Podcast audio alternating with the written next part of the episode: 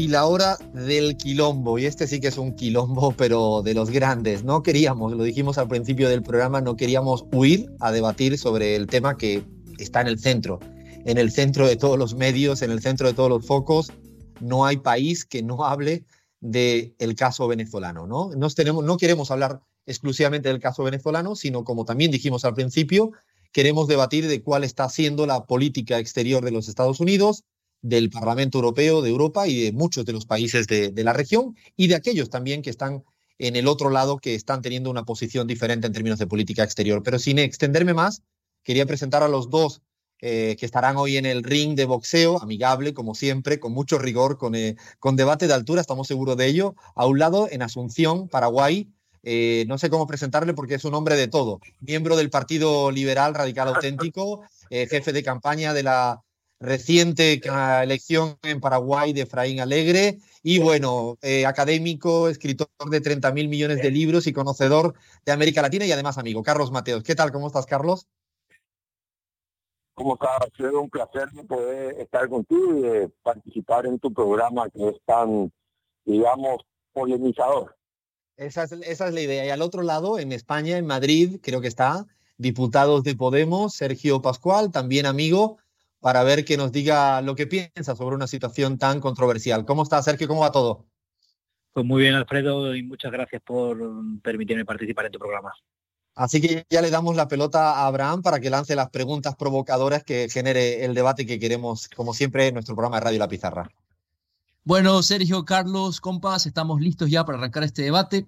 Eh, les pediría, como ya se lo dijo anteriormente, ser muy precisos, muy concisos para sacarle provecho a este tiempo del quilombo. La pregunta inevitable, la de rigor, para abrir este debate es, ¿están de acuerdo con la posición de Estados Unidos y del Parlamento Europeo y de otros países más de América Latina de reconocer a Juan Guaidó como presidente encargado de Venezuela? Arrancamos con esta pregunta al quilombo. Empezamos contigo, Carlos. Bueno, mira, hacerla corto. Paraguay es el único país que rompió relaciones diplomáticas con Venezuela.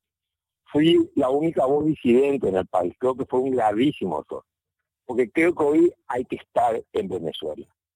En segundo lugar, creo que eh, lo el reconocimiento de, de, un gobierno en paralelo o de un presidente, no de un gobierno, convengamos que es una cosa heterodoxa en lo que hace al manejo ortodoxo y estricto de las relaciones eh, internacionales o el reconocimiento de los gobiernos. Nadie puede no reconocer que hay cuestiones que no son del todo ortodoxas en este manejo.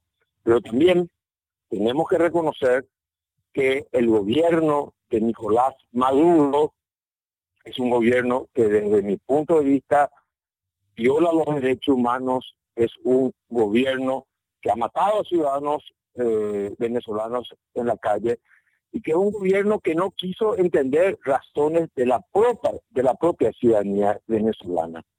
Y aún peor, creo que si no hay una salida electoral, una salida electoral, creo que podemos tener una crisis venezolana prolongada por mucho tiempo y muy costosa en vida humana y en sacrificio de la población venezolana. Solo para aclararlo, ¿tú consideras legítimo a Juan Guaidó, legítimo presidente encargado de Venezuela? ¿A quién? ¿A, a, Guaidó? Bueno, mira, yo eh, creo que es una presión que ejerce, pero tampoco lo considero a Maduro legítimo. Yo creo que esas elecciones fueron fraguadas. Yo creo que las elecciones de Maduro son fraguadas. Yo creo que Guaidó fue el electo presidente del Congreso para ser parlamentario. Y yo sé que el régimen eh, presidencialista de Venezuela no admite eso. Pero yo entiendo que también eh, Maduro no es legítimo. Entonces hay un problema si tú, si vamos a entrar a una lógica muy estricta de legitimidad, convengamos que en ese sentido los dos carecen de legitimidad. Con una cuestión, que la crisis es terminal y que la crisis va a encontrar una solución electoral. Gracias, Carlos. Vamos contigo, Sergio. ¿Qué opinas? Bueno, en primer lugar, eh, Estados Unidos y la Unión Europea han tenido posiciones diferentes y dentro de la Unión Europea hay cierta heterogeneidad en función de los distintos de los distintos grupos que se han ido posicionando. Ahora entro muy rápidamente en ello, pero en cualquier caso creo que hay que hacer una consideración que, es eh, primordial a la hora de abordar este, este asunto y es que en primer eh, en, derecho internacional no se reconocen gobiernos, se reconocen estados. Eh, el Parlamento Europeo, un diputado del Parlamento Europeo del Partido Socialista que ha impulsado la resolución que, ellos mismos han votado y que mm, decía, en la que decían reconocer al señor Guaidó como presidente encargado o presidente transitorio, como quieran llamarlo, porque también lo han, le han cambiado la denominación en función de la declaración, eh, él mismo reconocía que el Parlamento Europeo no podía reconocer gobiernos porque no estaba entre sus competencias y insistía en que efectivamente los países, y también lo decía Borrell, el ministro de Exteriores español, reconocen estados, no, no gobiernos. ¿Por qué no reconocen gobiernos y solamente reconocen estados? Bueno, pues porque hay un principio fundamental que es el principio de, no injerencia y es el principio que remite a la necesidad de que cada país, eh, por decirlo en Roman Paladino, resuelva sus problemas internamente e interprete su propia normativa de acceso a las instituciones públicas de forma, de forma autónoma. Creo que esta es la posición que más mejor está representando México, que debiera ser la que, la que se siguiera y que eh, es representativa de, una postura de quien sí ha aprendido de lo que, lo que supone la injerencia externa en América Latina. Eh, fueron décadas de, de, gobiernos autoritarios provocados por la injerencia externa y ríos de sangre que creo que convendría recordar y termino, termino esta primera intervención, eh, ni siquiera Kissinger y ni siquiera Reagan en los 80 se atrevió a tanto, a nombrar a un presidente sin ni siquiera haber depuesto al anterior. O sea que estamos ante un precedente peligrosísimo. El precedente que nos diría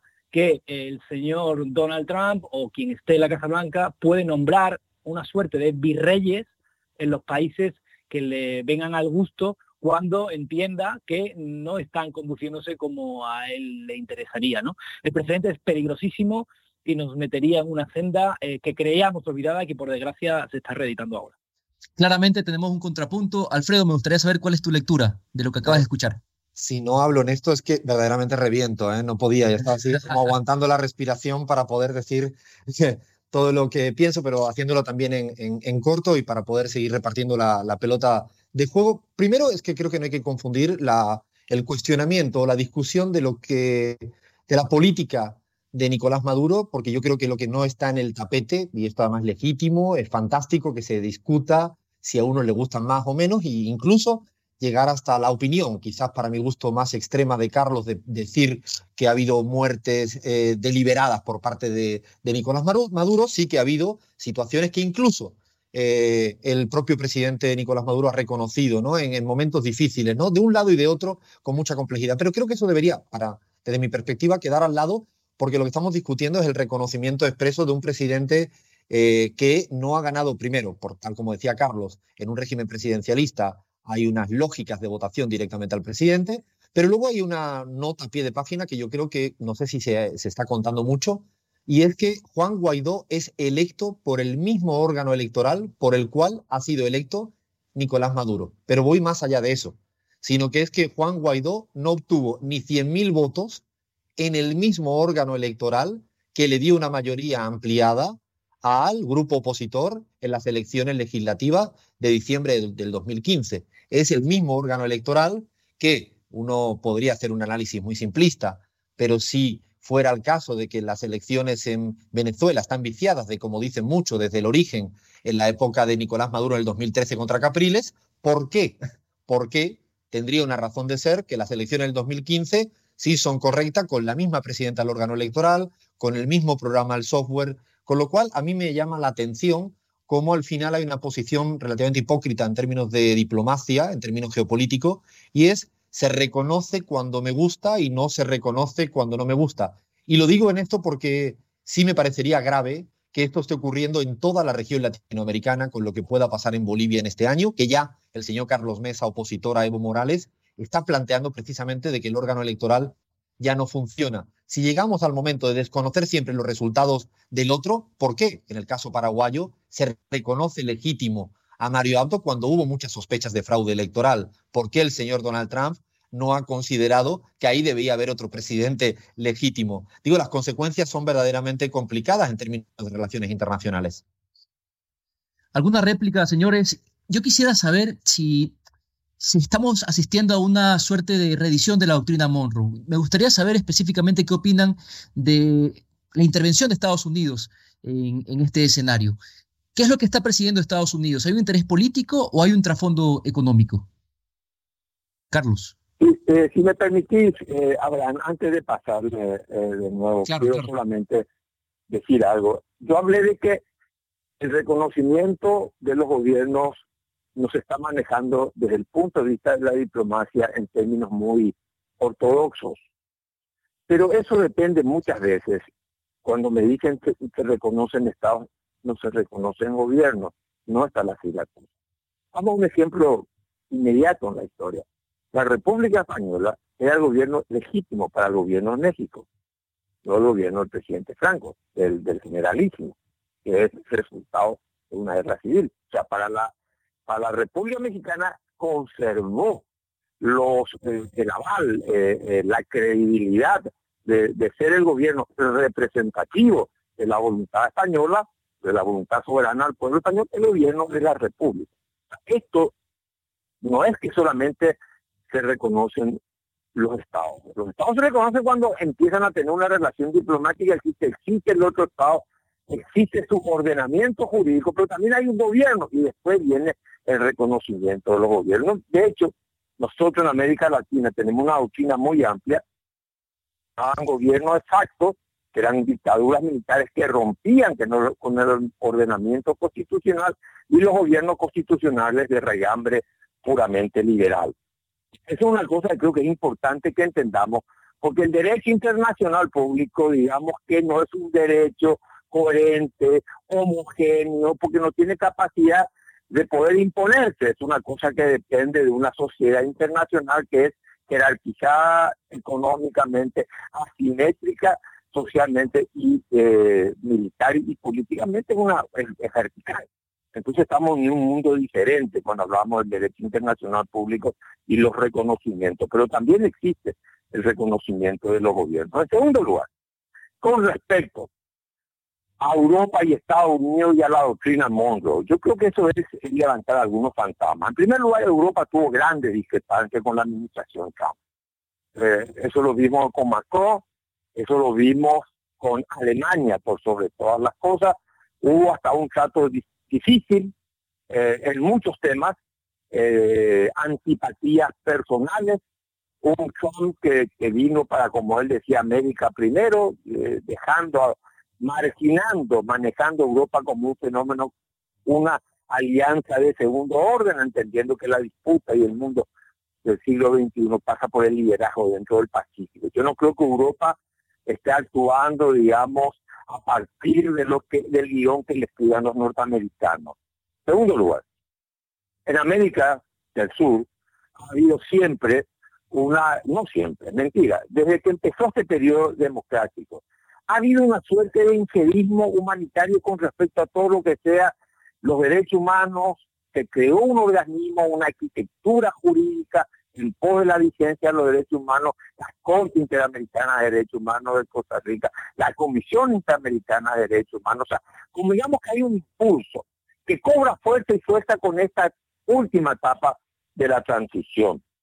Ahora bien, seríamos eh, necios si nos conocemos, digamos, se veíamos los ojos a la realidad, si no reconocemos que hoy como nunca empieza a haber un entendimiento de Washington, Brasilia y Buenos Aires.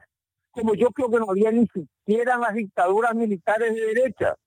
La dictadura militar brasileña tuvo relaciones con la con el frente de Angola, con los movimientos revolucionarios de África, con los países árabes. Hoy en día ha cambiado. La derecha argentina nunca tuvo tan, digamos, firme a las posiciones que representa hoy el gobierno norteamericano. Pero eso no creo que sea producto de una conspiración norteamericana contra Venezuela, sino yo creo que el gobierno venezolano sufrió un desgaste interno y ese desgaste interno tiene ya consecuencias en la comunidad internacional. Hay Gracias, una conciencia, arraigar una conciencia jurídica que yo creo que no la debemos menospreciar en América Latina. ¿Qué opinas de esto, Sergio? Bueno, en primer lugar, desde mi humilde punto de vista, eh, estas medidas o estas declaraciones de reconocimiento, entre comillas, por, lo que dije anteriormente, no son más que una fórmula adicional para meter más presión en la olla eh, que intenta derrocar al, gobierno de, Nicolás Maduro. Es obvio, es obvio que, el señor Guaidó no es presidente de nada, no es presidente de nada porque no tiene control de ningún tipo de aparato administrativo. Lo único que tiene es el dedazo de Trump seguido por otros gobiernos. Eh, ¿Por qué razones eh, tiene lugar esto de forma orquestada? Eh, lo, de que es de forma orquestada, ni siquiera, ni siquiera vamos a tener que esperar 50 años a desclasificaciones, es de forma orquestada porque al minuto siguiente de que el señor Guaidó estuviera, estuviera proclamándose, estaban reconociéndolo desde Estados Unidos, pero es que ayer nos encontramos con una una convocatoria a una manifestación en Caracas eh, hecha por el presidente de Estados Unidos, que es algo realmente inédito en la historia de las manifestaciones en el mundo. O sea, que un presidente de un tercer país convoque manifestaciones en el tuyo es realmente, es realmente cuando menos, cuando menos llamativo. ¿no? Eh, ¿qué, quiero decir, ¿Qué quiero decir con, con esta, o qué quiero concluir de esta evidente orquestación del, del, golpe de Estado de Guaidó en Venezuela? Bueno, pues que eh, resulta evidente que hace mucho tiempo que a Estados Unidos le viene perjudicando en términos económicos la cada vez mayor presencia de otros actores claves en la actual geopolítica mundial, como son China o como es Rusia, en el continente americano. Eh, esto es evidente y por eso se ha afanado en apoyar a dirigentes de todo corte en América Latina, a, auspiciar con sus medios de comunicación, que, son eh, grandísimos amplificadores, lo que ha venido sucediendo en términos de lawfare en lo, con los gobiernos de Brasil, con el expresidente Correa eh, o, en Argentina, y por otro lado, eh, se ha visto, está más que interesado en, digamos, acabar por quedarse con la joya de la corona, que no es otra sino el país con mayores reservas mundiales de petróleo. Eh, si además de esto le añadimos el clásico de la política norteamericana, que es emprender una guerra o un proceso, digamos, parabelicista eh, cuando se ven problemas internos, tenemos el combo perfecto. El señor Trump está en estos momentos tocando suelo de popularidad.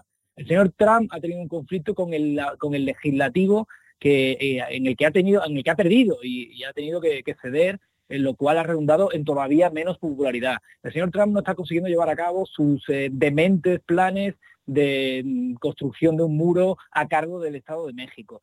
Y cuando esto sucede, la salida clásica, insisto, porque no es la primera vez, por desgracia, es buscar un chivo expiatorio externo que una al pueblo norteamericano en torno a la fan belicista del presidente y eh, embarcarlo en la misma para mejorar en popularidad. Ergo, se han sumado como decimos aquí, el hambre con las ganas de comer. Eh, este señor, eh, de forma irresponsable, electoralista, eh, frívola y, y también, digámoslo así, eh, con, cierto grado de estupidez, porque en otros gobiernos norteamericanos anteriores se cuidaban de no aparecer tan claramente detrás de, los golpes. Eh, en este caso, la estupidez de, este presidente norteamericano le lleva a desvelarlo desde el minuto uno por sus formas y, por, sus, y por sus modos, pues lo que, lo que develan es que efectivamente hay un interés político y un interés económico. ¿Qué le pasa a Europa? Sí. Bueno, Europa, Europa, y termino con esto. Sergio. Termino con esto. Sí, sí.